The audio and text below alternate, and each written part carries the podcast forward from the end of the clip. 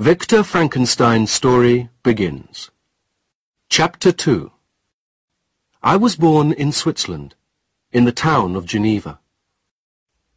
My parents loved each other very much, and I learned from the example of their love. I learned that to love and to be patient are the most important things in the world. My mother hoped to have a daughter after I was born, but for five years I was the only child. And then my mother found a sister for me. She was helping a family in which there were five children. They were very poor, and the children were thin and hungry. One of the children was a little girl, with golden hair and blue eyes. Her name was Elizabeth.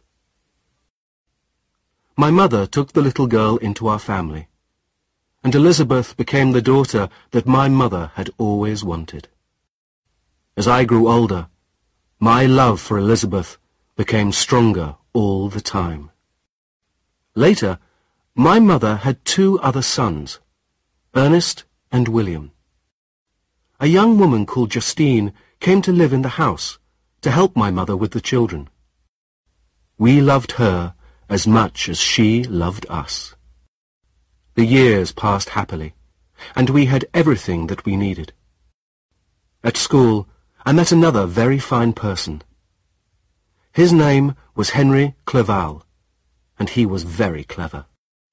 My family also liked him very much, so he was a welcome visitor to our house. I studied very hard at school. I wanted to know the secrets of life, and, most of all, I wanted to know how to make living things. I read all the books that I could find. One day, something happened that added a new idea to the ideas that I already had. I was fifteen at the time, and we were on holiday in the mountains. There was a wild storm, and with it came the most frightening thunder and lightning that I have ever seen in my life.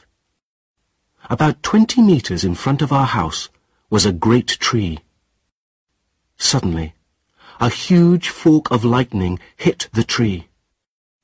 After a few seconds, there was nothing left of it except a black piece of wood two meters high. The lightning had destroyed it. I saw how strong electricity was. I began to read all the books that I could find about electricity and its terrible power.